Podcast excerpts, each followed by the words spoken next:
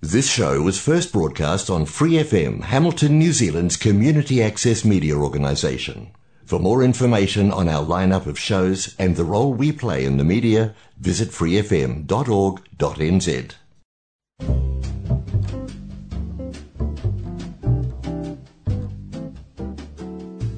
Kia Brasil! O programa de rádio comunitária em Hamilton, na Nova Zelândia, para brasileiros ao redor do mundo. Que hora, New Zealand? Que hora, Brasil? Que hora, mundo? Muita gente olha para uma pessoa feliz, com sucesso na vida privada ou profissionalmente e não imagina quantos desafios ela encarou. Por exemplo, a minha convidada de hoje está finalmente tendo um pouco de seu trabalho reconhecido internacionalmente. Afinal de contas, não é para qualquer pessoa estar no top 3 de um dos maiores streamings do mundo. Mas olha, ela só conseguiu chegar onde ela está porque ela não desistiu a cada não recebido. E olha que foram muitos, viu? Por isso, sem mais delongas, por favor, recebam com muito carinho a minha convidada de hoje. Tatiana Rotter, muitíssimo obrigada por estar aqui hoje no Que Hora Brasil. Espero que você tenha tido um bom dia, apesar dessa chuva toda, ou não está chovendo aí em Auckland? Está chovendo demais aqui em Auckland, mas eu tive um dia muito bom, foi um dia muito produtivo. Ah, que bom, isso que é importante, né? Ser produtivo. Tatiana, você nasceu em Santos, né? Sim, nasci em Santos, em São Paulo, mas é, fui criada no interior de São Paulo. Então, é, no meio dessa conversa, a gente vai sair um verde, porta, porteira, porque não tem como escapar. Ou você vai misturar com inglês, né? Porque você já estava falando que esse mix-up ali de tanta gente falar inglês acaba misturando mesmo, né?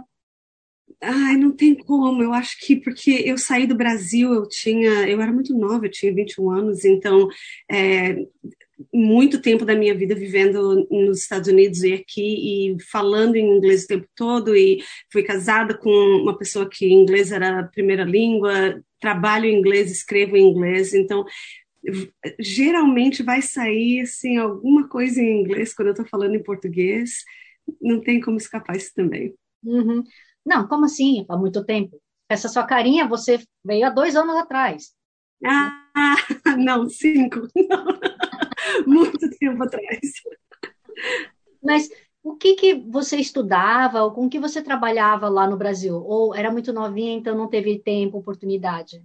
No Brasil, eu trabalhei, porque a minha família era uma família, assim, de classe baixa, então a gente tinha que trabalhar e estudar.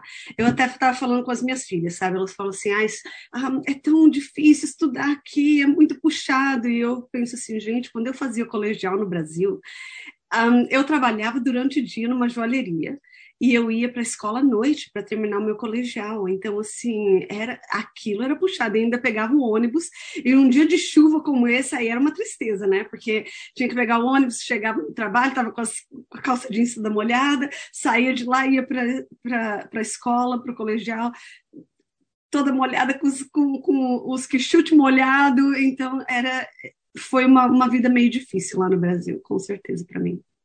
E o que, que te motivou a sair do país? Um, eu sempre gostei muito de dançar. Eu, eu, comecei a atuar quando eu tinha oito anos de idade, é, em, em, uma uh, amateur theater, um, que era da minha cidade. E sempre gostei de performing arts. E eu comecei a dançar e comecei a, a me envolver mais e mais com teatro, com coreografia.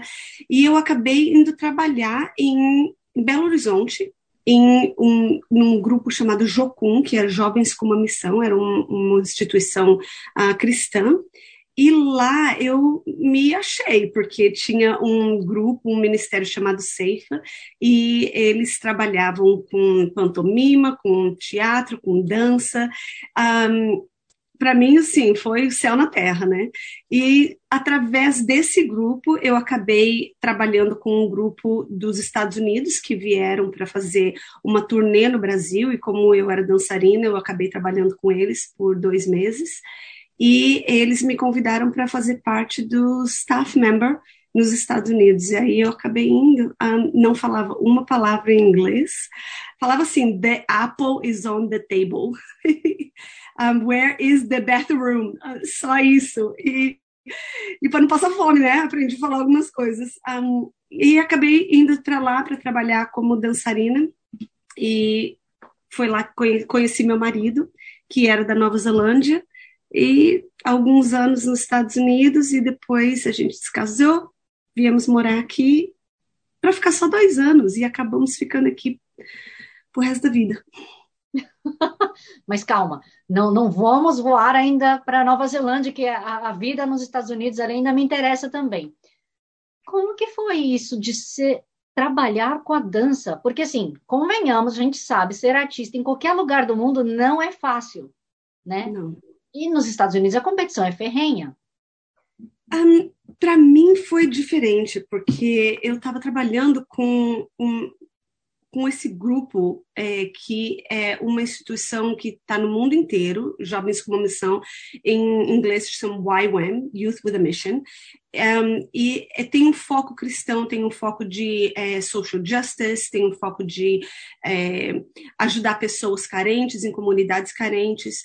Então, para mim foi diferente, porque eu acabei não indo trabalhar em é, in the normal sector, um, in the normal dance industry, eu trabalhei muito com várias pessoas que de vários países que vinham trabalhar com a gente quando nós fazíamos turnê em outros países. Então, a nossa base era nos Estados Unidos, mas a gente acabou viajando para o mundo inteiro através dessa organização. Eu conheci 28 países e foi assim uma, uma fase tremenda da minha vida, mas eu não eu fui muito é, abençoada em, em, algumas maneiras, porque eu fiz, fazia o que eu estava amando, que era dançar, conheci pessoas incríveis que são meus amigos até hoje, estava trabalhando com o meu marido, porque ele também trabalhava comigo, e acabei eh, tendo uma vida assim que foi muito sheltered, muito é, guardada de todas essas coisas que acontecem nessa, nessa parte de arte, especialmente se você está fazendo isso por uma carreira,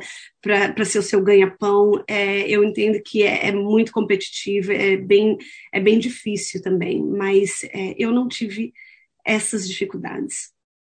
Seus pais aceitaram de boa, assim? Você simplesmente fala assim, estou indo para os Estados Unidos? A, a, minha família sempre me apoiou muito. Eu acho que é porque desde quando eu era muito pequena eu sempre fui assim, né? A estrelinha da casa fazia é, fazia apresentação quando tinha todo mundo estava junto, assim, família na casa da minha avó. Então eu estava sempre, né? Fazendo algum teatrinho, alguma coisa. Então todo mundo sempre soube. Acho que ah, essa daí um dia vai crescer, as asas dela vão voar para longe. Então é, não foi fácil, sabe, assim, sair do Brasil, mudar para outro país sem falar a língua, uh, com pouquíssimo dinheiro, um, mas ao mesmo tempo, assim, eles realmente, eu acho que eles são bem orgulhosos de mim. Uhum. Acredito que vocês decidiram vir para Nova Zelândia porque você teve a sua filhinha, né? Que é um país fantástico para se criar criança, né? Na verdade, não foi porque a gente teve a nossa filha. A gente ah. veio para cá, ela, ela, ela tinha dez meses quando nós chegamos. E nós viemos para cá porque a gente ia começar a estabelecer esse ministério que a gente trabalhava lá com eles nos Estados Unidos. E nós, é, o meu marido era um dos líderes de, desse ministério e eu também era uma das líderes do outro ministério de dança e a gente veio para cá com o intuito de começar é, um, um, grupo aqui e depois de dois, três anos voltar para os Estados Unidos. Só que quando nós chegamos aqui, claro, né, foi o, meu, meu sogro, a minha sogra, a família do meu marido ficaram assim é, super entusiasmados a gente poder estar tá aqui. E naquela época, é, quando nós estávamos começando a pensar, ok, a gente vai ficar aqui dois ou três anos, já passou um ano, o meu sogro, é, unfortunately, foi diagnosticado com câncer. E nós decidimos ficar porque a gente não sabia quanto tempo a gente ia ter com ele. E no meio disso, eu tive a minha segunda filha e depois de alguns anos ele faleceu. E nós decidimos ficar porque a gente pensou agora a, no, a, minha sogra precisa de nós e na verdade a gente também descobriu assim a gente precisa de uma família com duas crianças pequenas longe do, da minha família. Um, se a gente fosse para os Estados Unidos a gente não ia ter suporte de família nenhum nós temos amigos maravilhosos lá mas família é diferente né Com certeza, ainda mais nos Estados Unidos, que é famoso, né? É caríssimo uma creche, uhum. né? um kindergarten, assim, é quase impossível de se conseguir. Então, é o salário de um que vai inteiro para cobrir o, a mensalidade, acaba não valendo muito a pena, né? É, yeah, com certeza. E eu acho que chegou um ponto na nossa vida também que o nosso lifestyle teve que mudar. Então, foi naquela época que, é, depois que a minha filha mais nova tinha três anos de idade, é, eu tive um, é, um, uma injury dançando e demorou muito para mim sarar e aí a gente começou a mudar e a nossa o nosso foco, as nossas prioridades começaram a, a mudar também. Então, é, eu decidi que eu ia ficar em casa com as meninas, é, meu marido continuou viajando. Foi difícil para a gente no começo se adaptar com isso, porque eu era muito ativa no que eu fazia. E, de repente, eu parei de. I was a public speaker, and I was a dancer, and I was an artist, and de repente eu estou em casa sendo mãe, que eu amo as minhas filhas, foi um privilégio enorme poder estar fazendo isso, que eu sei que tem muitas mães que gostariam de estar podendo fazer isso, mas elas não têm condições, elas têm que sair para ir trabalhar, e eu tive essa oportunidade.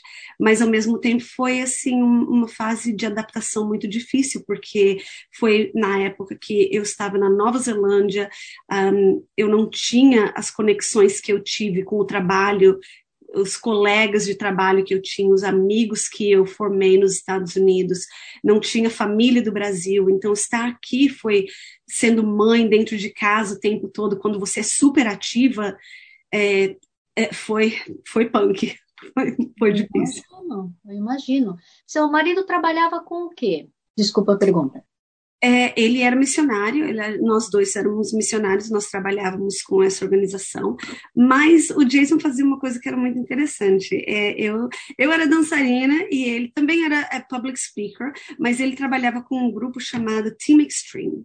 E esse grupo era de homens que são super fortes, bem musculosos, e eles faziam apresentações um, usando é, strength feats. So, eles é, quebravam stacks of bricks um, with their arms, and um, they used to blow up hot water bottles and explode it, and they would pull a truck. My husband um, used to flip a car. Um, and so they did eles faziam esse tipo de apresentação e depois Aqui, eles né? Para quê, né? Coisa simples, assim, cotidiana. E, e depois eles é, faziam essas apresentações, assim, em estádios de futebol, de rugby, e eles é, falavam a respeito da, da fé deles e da, do testemunho deles, de como que alguns deles saíram de uh, famílias que tinham muito problema com drogas, ou alguns deles estiveram em prisões, e como que a vida deles foi transformada através de encontrar Deus, encontrar uma fé que foi uma âncora para eles. Então, era isso que ele fazia.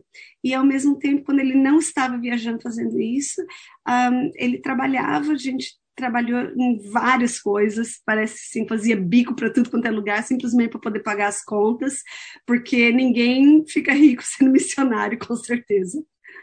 Então, você, na sua época de mamãe, conseguiu fazer bico em quê? Ou trabalhou com o quê?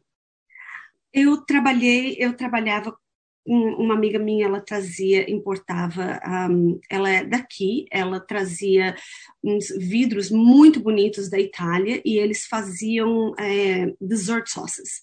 Aí eu comecei a trabalhar com ela, um, indo para markets, you know, so there's a lot of uh, farmers markets. E quando teve alguns markets que eu ia, comecei a fazer amizade, porque né, brasileiro a gente conversa com todo mundo. Aí eu comecei a ver que tinham outras pessoas que faziam, traziam artesanatos que elas mesmas faziam ou importavam. E eu comecei a ver assim, nossa, artesanato aqui tem tanto valor, muito diferente do, da, da, minha experiência com artesanato no Brasil, porque nós temos artesanatos fabulosos, mas parece que as pessoas querem pagar preço de banana para as coisas que são feitas à mão. Aqui as pessoas valorizavam demais isso, eu comecei a ver isso no in the markets that I was going to. E porque eu sempre estava fazendo arte, literalmente fazendo arte, é, eu escrevia, eu ainda dançava, ensinava teatro para crianças, e eu pintava, porque era uma forma assim de me expressar, de fazer alguma coisa legal com as minhas filhas, mas é, naquela época a gente não tinha muito dinheiro. Então eu fazia quadros para dar de presente, porque se a minha filha tinha um, um aniversário para ir, aí eu fazia um quadro muito lindinho com o nome da pessoa e todo mundo sempre amava. Aí as pessoas começaram a perguntar se eu vendia. E eu pensei, por que não? Comecei a vender quadros em markets. E aí chegou uma hora que eu pensei, eu acho que está na hora de eu fazer alguma coisa para mim, que não é só estar em casa, cuidando das minhas filhas e, e cuidando da minha casa. Elas começaram a ir para a escola e eu decidi estudar. E através dos meus quadros, de vender os meus quadros, eu comecei a pagar pelo, pelos meus estudos, que foi, assim, super interessante. Eu amo estudar e também amo pintar, então, assim, foram duas coisas que se uniram, que foi muito bom para mim. Mas foi nessa época que você foi para AUT? Não, né? Eu a primeira coisa que eu estudei foi eu fui para na época se chamava Bible College of New Zealand e depois o nome é, mudou para Laidlaw College quando eu estava lá pelo segundo ano. Eu fui fazer um bacharelado de teologia. E foi naquela época que eu estava lá que eu comecei a descobrir algumas coisas a respeito da minha fé que eu não estava tão um, preparado não sei se a palavra é preparada, eu acho que fui confrontada com certas coisas. Acho que eu passei muito tempo é, em um casulo, protegida, com um tipo de experiência espiritual que foi, é, um, foi bom por um, por um lado, mas por outro lado era um pouco é, limitada. E através de criar as minhas filhas, eu comecei a questionar certas coisas a respeito da minha fé, comecei a questionar: será que é isso mesmo que Deus quer para mim? Será que é isso mesmo que Deus gostaria para as minhas filhas? E indo em igrejas e tendo relacionamento com pessoas em igrejas, mas ao mesmo tempo prestando atenção é, no que estava sendo pregado. E eu, eu sempre fui de questionar muito. Eu nunca realmente tomei as coisas assim no face value. E eu comecei a estudar teologia e eu comecei a perceber que tinha muitas coisas que nós, eu e meu marido, acreditávamos que, na verdade, não estava, parecia que não estava alinhado mesmo assim com o caráter de Deus pelo menos o que eu penso, que eu sinto que Deus é, que Deus é amor, ele é, a gente estava falando da cultura Maori, que é inclusive, Deus inclui todo mundo, ele ama todo mundo, ele não está esperando que a gente mude para que a gente seja aceito. E foi nessa época que eu comecei a questionar certas coisas, e foi bem nessa época que eu comecei a entender que é, eu acho que Deus me fez com certos talentos e, e, e habilidades que, para mim, poder realmente colocá-las de lado seria, na verdade, desperdiçar os dons que Deus tinha me dado. Então foi aí que eu decidi fazer uma outra faculdade depois daquela, que eu fui para uma um, a drama school, and uh, I I loved it. I don't regret one bit. Hum, é, só voltando um pouquinho, uma coisa que me intriga bastante é o fato de que, por exemplo, seu marido sendo Maori, né? É, como que fica essa. Não bate um pouco assim? É, o fato dele ser Maori então, a parte toda, não sei, a espiritualidade de um Maori com um cristão, ou ele consegue harmonizar bem? Porque para mim é estranho, não casa. Hum, pois é, eu acho que o Jason e eu, nós, a gente nunca se realmente. É, how can I say this? Um, we were the black sheep in the in ministry in the church. We were always a, a, gente sempre era as ovelhas negras. E eu acho que um pouco é porque eu sempre fui uma artista e artista vê as coisas de uma maneira diferente. E o Jason porque ele era Maori e, e a espiritualidade dele era muito maior do que é ensinado em uma igreja evangélica a gente não sentia realmente assim parte porque we didn't fit in. E nós éramos sempre a voz que estava falando assim, mas será que é isso mesmo? Porque do jeito que a gente está escutando é meio limitado, porque quando você pensa a respeito de Deus, de espiritualidade na cultura maori, it's so deep, é, é conectado com the land, é conectado um com o outro, com a natureza, com os seus ancestrais, com o, o, os seus descendentes, é assim, parece que Deus ele não, não fica enfiado dentro de uma caixinha. E e para mim também, porque sendo uma artista, para mim Deus nunca foi é, limitado ao, ao que eu posso entender de Deus. Eu, é, quando você olha para a beleza da natureza, quando você olha para a habilidade do ser humano, para o nosso corpo, que tem a, sabe assim, a capacidade de se autocurar, não tem como você limitar Deus. E eu acho que por isso eu, nós realmente a gente tinha uma fé muito diferente. E, e, e, foi difícil, na verdade, amando a Deus, querendo servir as pessoas, mas ao mesmo tempo segurando aquela um, o mistério, porque eu acho que muitas pessoas acham assim, se você é, tem alguma coisa errada na sua vida, você ora, Deus vem e, e te salva, e te, é, te cura, e muitas vezes não é assim. Muitas vezes Deus está presente com a gente no meio da nossa tribulação, no meio da, do desespero, no meio da angústia, no meio do luto, que eu posso falar muito a respeito do luto, a gente vai chegar lá, mas é, eu acho que a gente, nós limitamos Deus. E quando a gente tem uma conexão com, com a cultura maori, é, Deus se torna realmente assim, é, eu sou parte de Deus e Deus é parte de mim, e nós todos estamos interconectados, assim, isso é, é, tem, tem alguns conflitos, eu acho, mas eu acho que é porque, como seres humanos, nós queremos uh, certainty and not mystery. And so you need to embrace the mystery and embrace the, the, the hard things that we don't have answers for. Uhum. E aí, acredito então que você, independentemente da questão do, do machucado, você acabou então se desligando da igreja? Ou você continuava indo? Um, nós continuamos indo na igreja, mas é, nós sempre tivemos a, é, a consciência de que nós estamos ali para que a gente seja é, of service to others.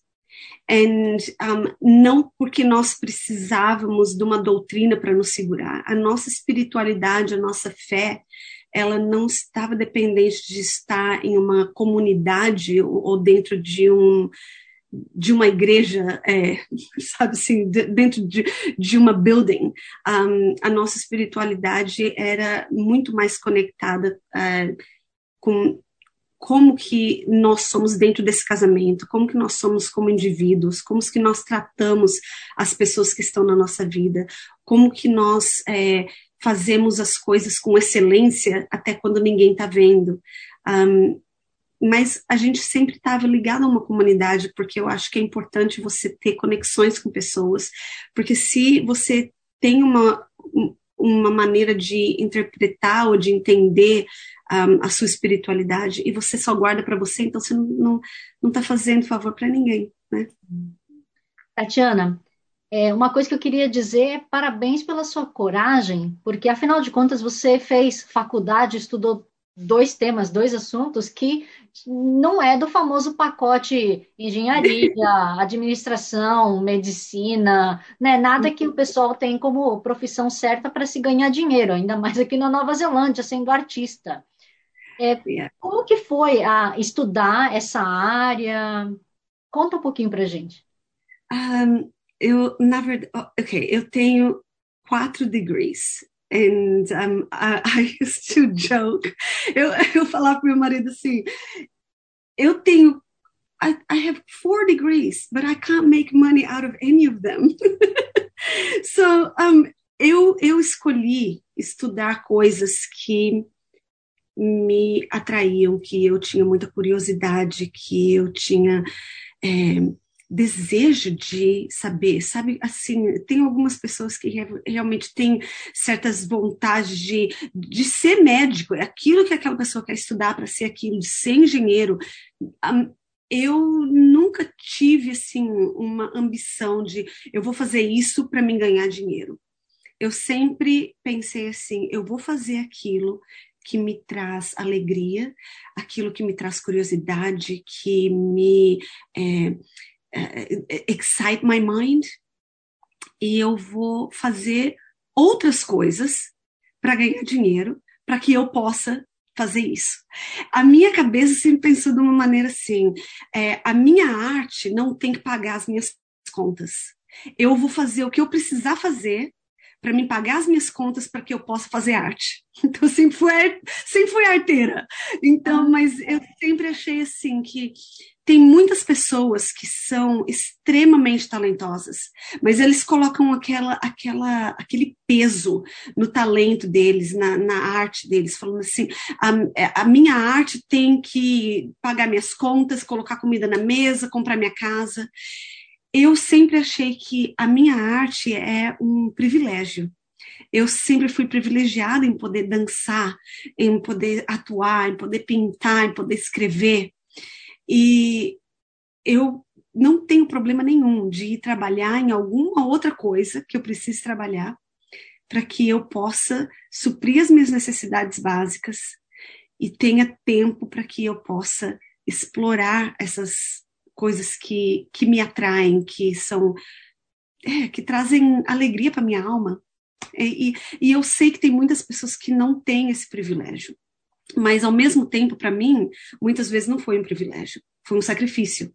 Eu decidi fazer certos sacrifícios para que eu pudesse ter a oportunidade de explore those things that I, I, I love so much. O curso aqui, ele foi o que, de dois anos ou é mais longo que isso? Um, eu fiz um ano em um, um, uma escola chamada South Seas Film and Television School. Eu fiz um curso chamado On-Screen Acting, que foi é, just for acting que você faz é, para filme e televisão.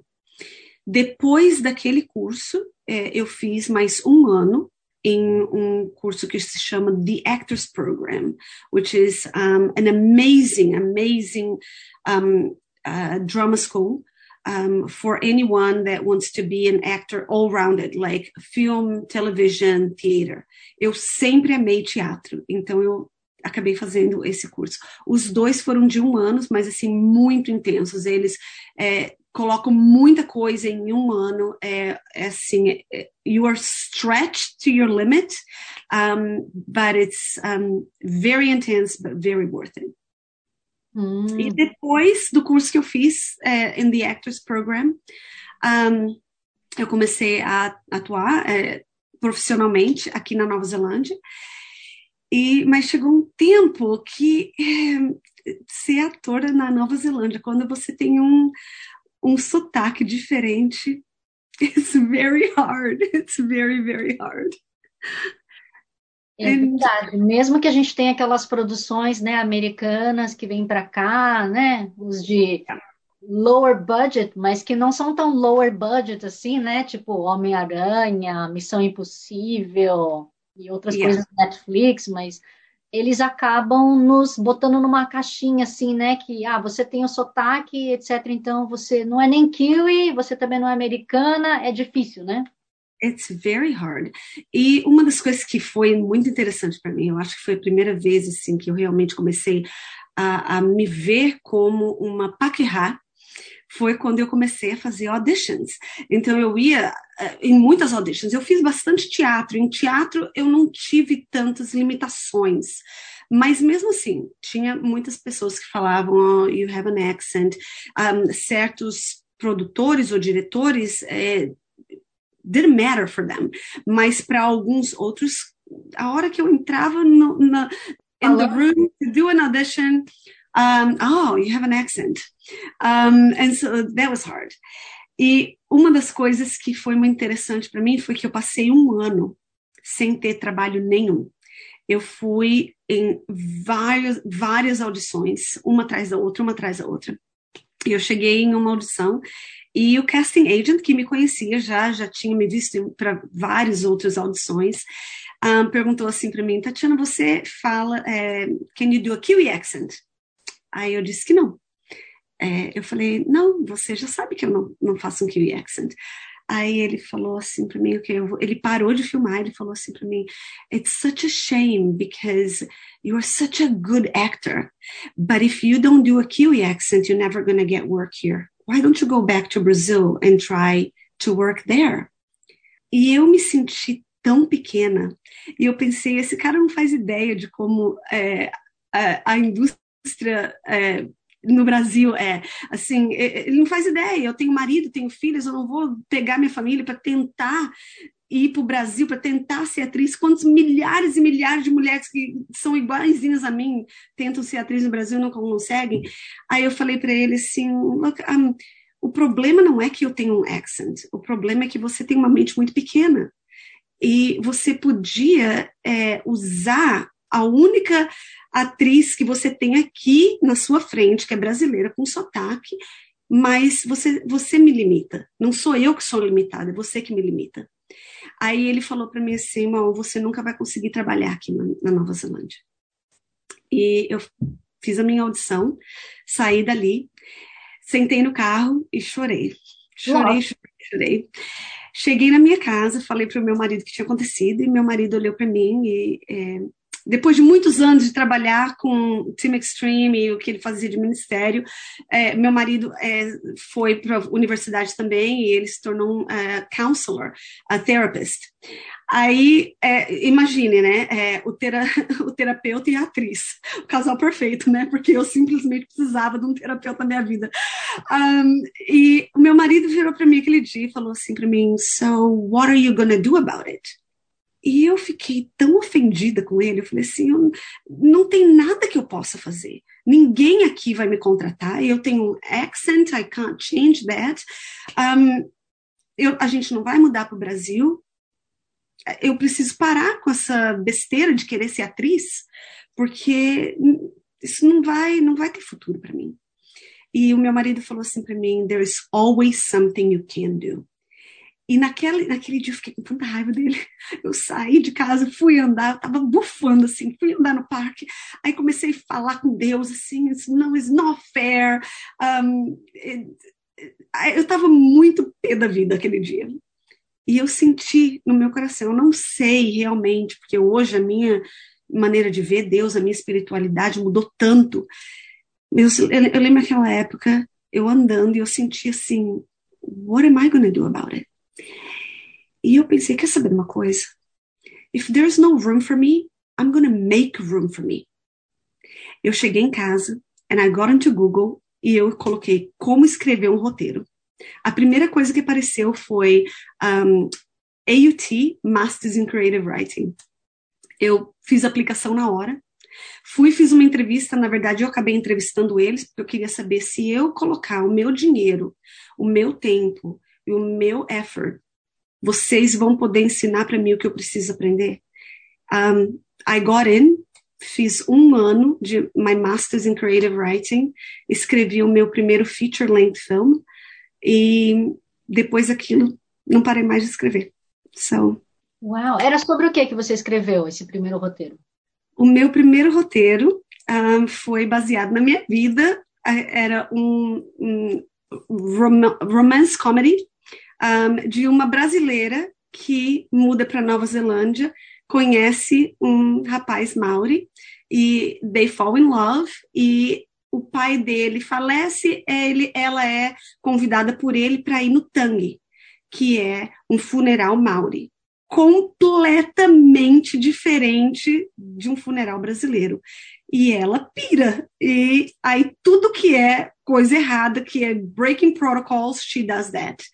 Um, então, assim, é aquele conflito com a família dele.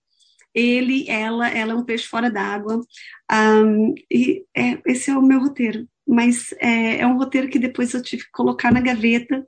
Tá lá até hoje. Um, não sei se um dia eu vou fazer é, essa produção virar realidade, porque essa produção tem muito a ver com meu marido. Ele, na verdade, foi assim o meu script advisor. Ele foi o meu Maori advisor. E é uma coisa assim que é muito próxima do meu coração, porque tinha, tinha muito dele ali naquele roteiro. Uhum, entendi. E falando em Maori e de assuntos um pouco mais pesados ou complicados, Você poderia nos dizer como seu marido partiu? Um, yes. Para aqueles que estão escutando agora e, e, não sabiam disso ainda, meu marido é, faleceu uh, cinco anos atrás, no dia 9 de maio de 2017. Um, ele era uma pessoa super um, healthy and uh, he was fun. He was a lot of fun. Um, ele era terapeuta, ele trabalhava como um, the head counselor at St. Peter's College here in Auckland. Um, and um dia ele foi para o trabalho e não voltou. And um, naquela época eh, eu tinha terminado de fazer eh, o meu mestrado, eu estava procurando é, produtores para o meu filme. É por isso que o meu script ainda não foi produzido, porque é, aquele script é, tem muito do Jason ali, sabe? E naquela época eu estava trying to pitch my, my script e ele faleceu. E eu achei assim que da maneira como ele faleceu, ele teve um ataque cardíaco, então foi assim, é, ele morreu na hora.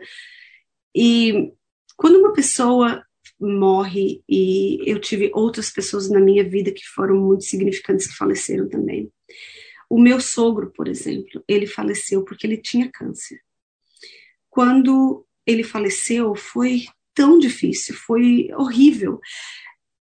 Mas uma das coisas que nós tivemos naquela época foi o tempo para se adaptar com a ideia de que ele ia falecer.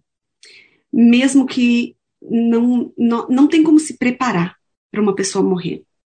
Mas nós tivemos tempo de nos adaptar com a ideia, de chegar a um ponto de aceitar que ele ia falecer. E quando nós vimos ele sofrendo tanto, chega um ponto que você até pensa assim: será que se a pessoa morrer não vai ser melhor? Porque a gente não aguenta mais ver ele sofrer. Imagine como que eles não estão aguentando a dor. Com o meu marido foi muito diferente, porque ele morreu e foi uma morte tão é, sudden a, a, minha sogra também faleceu de uma maneira muito traumatizante. Ela, é, ela morreu porque ela foi atropelada na frente da casa dela, dois anos antes do meu marido falecer. Então, nós estávamos ainda naquela parte do luto da minha sogra, quando meu marido morreu. Para as minhas filhas foi um baque tremendo, porque ele era um pai excelente, ele era muito apegado com as meninas, ele era muito presente e logo dois anos depois que a vovó faleceu, o papai falece. Então, foi uma época da minha vida, das, da vida das minhas filhas, que parece assim que eu não tinha chão. Parece que alguém é, arrancou meus braços e minhas pernas.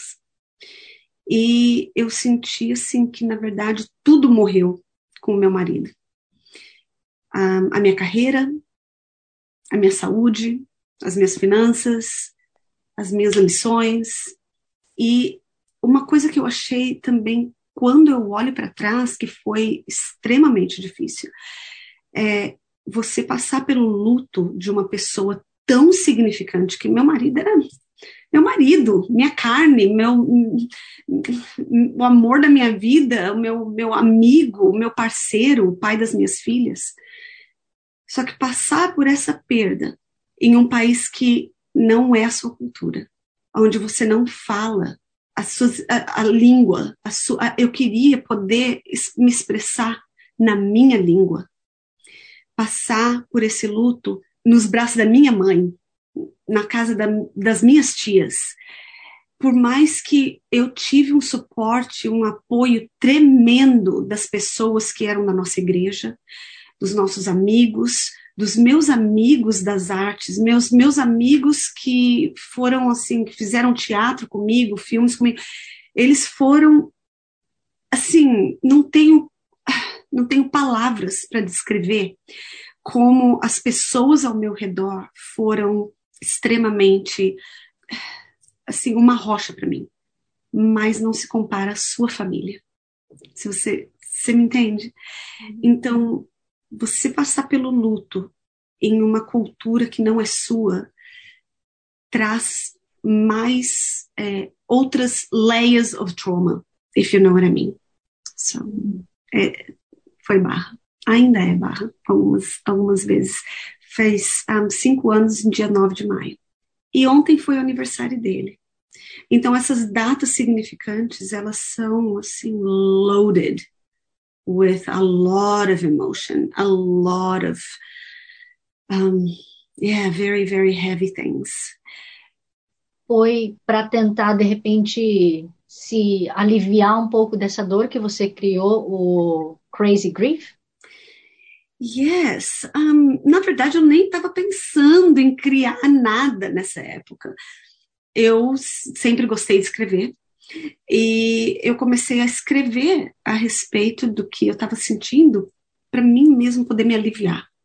É, eu acho que é, escrever para mim era a única coisa que eu conseguia fazer, porque, claro, não, eu não conseguia dançar, eu perdi 10 quilos em três semanas, eu fiquei muito doente, é, achei que estava com câncer, mas assim, tudo aquilo era do, das emoções do, do luto que estava completamente me comendo por dentro, literalmente, um, e eu comecei a escrever para que eu conseguisse de alguma maneira colocar para fora aquela imensidão, parecia que eu estava assim com um, um terremoto dentro de mim o tempo todo. E eu comecei a escrever. E algumas vezes eu colocava algumas coisas no Facebook, porque não tendo família aqui, a minha irmã mora no Japão, minha família no Brasil, eu tenho família na Austrália, tenho pessoas que amo muito como família nos Estados Unidos. Então, para que eles soubessem o que estava acontecendo comigo, porque eu não conseguia falar no telefone com ninguém, eu não conseguia contactar ninguém, eu comecei a colocar algumas coisas no Facebook. A partir dali, algumas pessoas começaram a me contactar falando: posso compartilhar isso com a minha amiga porque ela perdeu um filho, posso compartilhar isso com o meu amigo porque ele perdeu a mãe. E eu não conseguia entender, eu pensava assim: tudo que eu estou compartilhando é tão pessoal a respeito do, do meu luto perdendo meu marido, eu não entendo como que isso vai ser, vai beneficiar outra pessoa. Mas there's this thing, tem essa coisa que quando você escreve um roteiro, um roteiro de teatro, de play, it says that specificity breeds universality. So, as coisas que são bem específicas acabam sendo as coisas que são universais, porque o ser humano consegue se conectar com aquilo. Então, através dessas pessoas escreverem tanto para mim, pessoas começaram a escrever para mim que eu não conhecia, porque é, foram compartilhando as, as coisas no Facebook, eu comecei o meu blog chamado Crazy Grief, e depois do blog, eu comecei o Crazy Grief podcast. So you can find it on, I don't know, Spotify, um, iTunes. Um, Crazy Grief podcast começou porque eu comecei a questionar muitas coisas, muitas coisas a respeito da minha fé comecei a questionar muitas coisas a respeito de como a, a, maneira como nós é, lidamos com o luto, como as pessoas querem que uma pessoa que perdeu alguém move on very quickly. Um, as pessoas querem que você esteja bem porque elas se sentem é, desconfortáveis na sua presença. E eu queria falar a respeito disso, eu queria saber o porquê, eu queria conversar com pessoas que já passaram pela perda de alguém, como que elas encaram o luto, o que, que elas fizeram para conseguir reconstruir a vida. E aí nasceu a Crazy Grief Podcast. E mesmo ainda neste tema, que apesar de ser tão pesado, o grief, o pesar, você fez uma peça isso, você escreveu um roteiro. Sim, eu escrevi, na, na verdade, eu escrevi duas peças. A minha primeira peça foi chamada Crazy Grief, porque na verdade eu não conseguia pensar em outro nome. Crazy Grief Podcast, Crazy Grief Blog, Crazy Grief um, Theater Play. Um, eu escrevi essa peça e foi parte do Atafai Festival em 2018. E nós tivemos um public reading que foi no Basement Theater. E depois disso, é, quando eu estava sentada na audiência, olhando uh, os atores atuarem a minha peça, eu pensei, essa peça não, eu não escrevi essa peça para uma audiência, eu escrevi essa peça para mim. porque eu acredito muito no poder da arte para você poder é, expressar e, e, e processar aquilo que você passa. E ficou muito claro para mim, essa peça, na verdade, não é para mais ninguém, essa peça foi para mim. Mas tinha certas coisas que eu estava passando e que eu passei depois daquilo, que eu decidi escrever para outras pessoas que me contactavam através do meu blog, da minha podcast, e eu comecei a pensar, eu vou começar a escrever a respeito das experiências que eu tenho passado agora, porque eu sei que um, essas experiências não só são eu que estou passando como uma viúva. E eu um, escrevi um, uma peça de teatro chamada Skin Hunger, Fome da Pele, e essa peça vai estar é, no The Basement Theater, no Fringe Festival, abre dia 13 de setembro desse ano. Fingers crossed, né, por causa de COVID. Então, um, e eu espero que seja uma peça de teatro que não seja só é, entertainment. Eu espero que seja realmente uma peça que traga perguntas, respostas, é, as pessoas a querer saber um pouco mais a respeito de, do luto, a respeito desse processo que as pessoas passam e, e a respeito de outras coisas também, porque a peça é, ela tem temas que é, não são para menores de 18 anos. Uau! Então, aí a galera agora ficou interessada. Dormindo, agora levantou. Opa, pera, então o que que tem? É, essa peça é uma coisa assim que muito daqui do que está ali foi baseado na minha experiência com luto, mas também na minha experiência com religião, na minha experiência com ser uma, uma mulher que, my mid 40s, viúva, o que que uma viúva que passou metade da vida em uma religião cristã, como que ela lida com a sua sexualidade e sensualidade depois que ela perde o marido. E essa foi uma das coisas que ninguém falou para mim. A gente não fala disso na igreja, a gente não fala disso com a maioria das pessoas. Não tinha ninguém na minha vida, nas, nos meus círculos de amigos, de conhecidos, que sabia falar comigo a respeito disso. O que, que é a sexualidade de uma viúva depois que o marido morre? Especialmente se você veio de uma, é, de uma religião que agora não, não é mais a minha religião, porque a minha espiritualidade se transformou demais nessa minha jornada. Mas é, a peça explore those those themes of religion, of sexuality, of grief, of how do you actually embody yourself quando seu marido, seu parceiro não está mais presente é, e você ainda tem, sabe? Que, gente, vamos falar a verdade, o, o, seu, o, o seu parceiro morre, a sua esposa morre, a sua libido não morre. Muitas vezes fica mais aguçada ainda, porque você sente tanta saudade daquela pessoa, aquela pessoa que estava ali te tocando, te beijando, te abraçando, dormindo na mesma cama que você. Então, o que, que você faz com isso? Especialmente se você é crente. Só orar não dá, né? Então, eu comecei a explorar esses temas e agora vai ser um, it's a fun play. I, I think it's really fun. Even though é a respeito de luta, é, uma, é um tema pesado, mas é, there's a lot of really funny moments as well. Tatiana, apesar de fazer todas essas peças de teatro, você está conseguindo ficar rica com isso? Ah!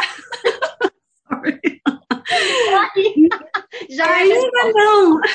Vamos, vamos falar de uma maneira assim, né? Bem positiva. Ainda não. Bom, mas ok, teatro talvez não te dê dinheiro, mas tem um outro projeto seu que está vindo aí que, ah, esse dá um pouquinho de dinheiro, vai. Ah, sim, esse foi um projeto que eu gostaria que voltasse, porque me deu um dinheiro muito bom. Um, o projeto que trouxe um valor monetário para mim, que foi excelente, foi um projeto que está agora na Netflix, chama Surviving Summer. Um, é uma, um seriado de 10 capítulos, é, teenage drama, um, um, cinco atores um, teenagers né, um, são parte de uma surf town na Austrália e eu sou a mãe de um deles, que é João Gabriel Marinho, que é um ator que fez parte da Malhação. Ele é muito querido. Você acredita que o nome da mãe dele, da mãe verdadeira, é Tatiana?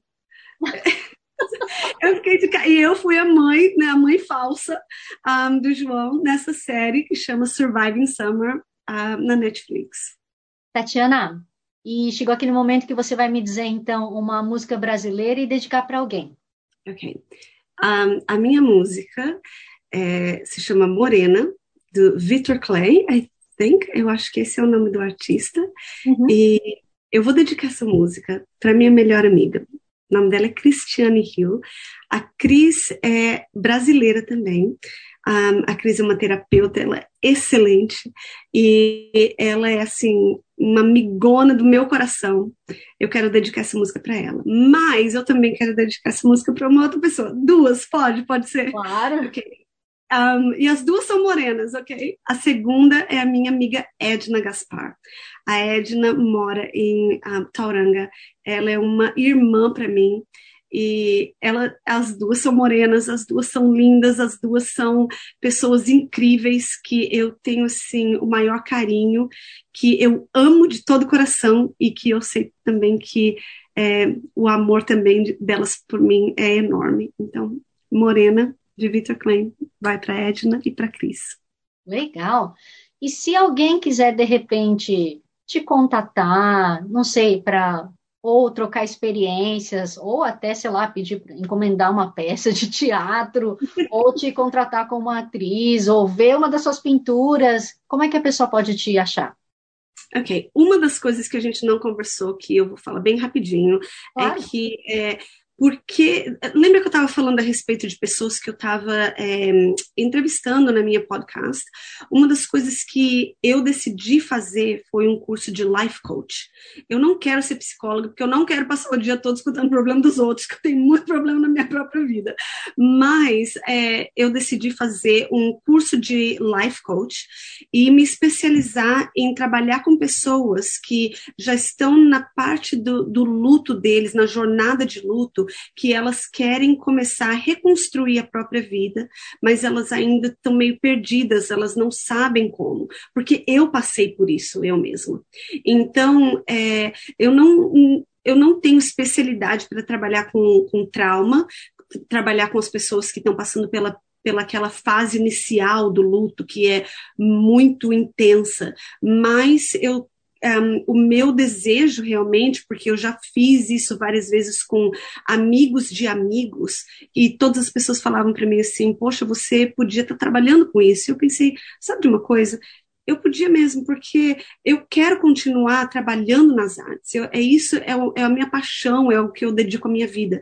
Mas eu também quero poder usar todas as, as coisas que, como a gente falou antes, que veio, vieram para me destruir, para ajudar a minha própria vida se reconstruir e no processo ajudar outras pessoas a, a caminhar ao lado dessas pessoas que estão querendo reconstruir a vida delas depois de uma perda significante de alguém que elas amam. Então eu comecei é, agora a fazer um business a respeito de life coach que tem a ver com luto, grief. Então, se as pessoas quiserem me contactar, elas podem me contactar através do meu website, crazygrief.com. Um, elas podem me contactar através do Facebook. Eu também tenho um Facebook called crazygrief.com. Um, se você quiser me é, entrar em contato comigo a respeito de, de luto, entender, eu, eu, posso passar certas informações, resources that were really good for me, livros, filmes que eu assisti, podcasts que eu escuto que tem sido assim realmente é, muito é, importante para minha jornada com o luto. Um, I would gladly do that. Um, você pode também me contactar se você tiver a fim de achar alguém que possa estar andando com você nessa jornada de reconstruir, de, de, achar uma bússola, né? Qual é o meu true north? How do I find myself agora nessa área da minha vida que eu perdi uma pessoa que eu amo e eu tô meio perdido.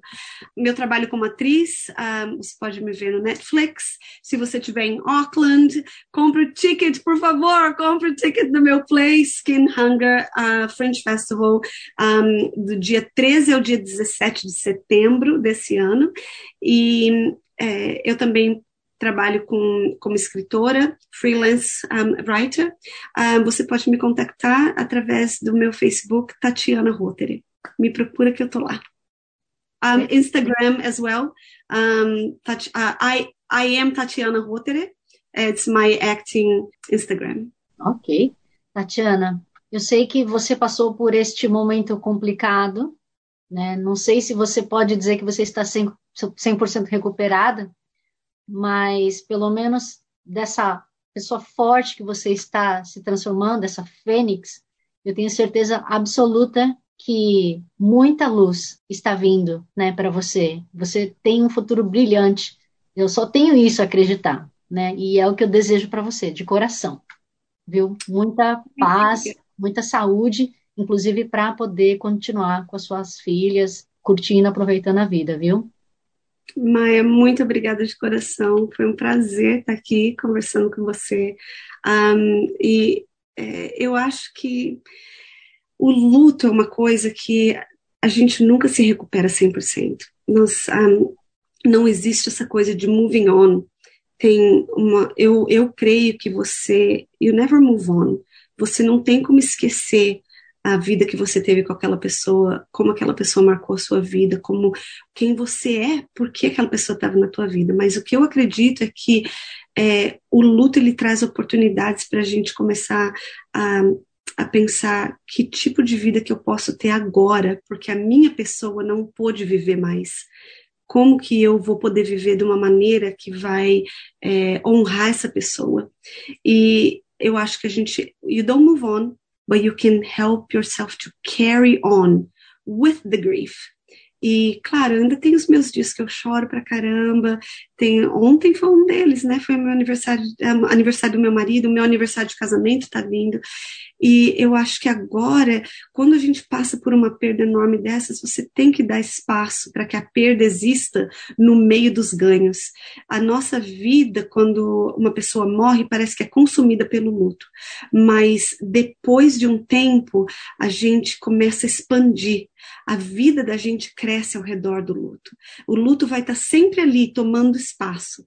Só que a tua vida começa a florescer ao redor e cria espaço para outras coisas também. É isso que eu acredito. Então, de todo o meu coração, muito obrigada por esse tempo, obrigada pela nossa conversa. E eu também desejo toda luz e toda paz e todo o amor do mundo para você. Muitíssimo obrigada mesmo. Bom, meus queridos ouvintes, espectadores, eu espero que, se vocês estiverem passando por algum processo que de repente vocês precisam compartilhar também, de repente é alguma coisa que vai ajudar outra pessoa, é, pode entrar em contato comigo, que era Brasil, Brasil com Z, seja pelo Facebook ou pelo Instagram, que eu vou ter o maior prazer em dar a à comunidade brasileira e a gringa, onde quer que ele esteja no mundo. Como sempre, eu não posso de agradecer Free FM, Vox Brasil e todas as rádios afiliadas que estão retransmitindo Que Era Brasil, assim como Kevin MacLeod pela trilha sonora de Que Era Brasil Bossa Antigua. E a todos vocês, meus queridos ouvintes e espectadores, um grande abraço. Kiakarra e Kakiteano! Mesmo que o tempo mude, ela é sol, é verão, é poema, é canção que alegra o meu coração. Morena, me encantei com o seu jeito de olhar. Parar de ser tempo só pra lembrar daquela cena que eu tirava tua saia e você beijava. Thanks for listening to this Free FM podcast. If you want to hear more content like this, you can support Free FM via Patreon. Head to patreon.com slash freefm89 to find out more.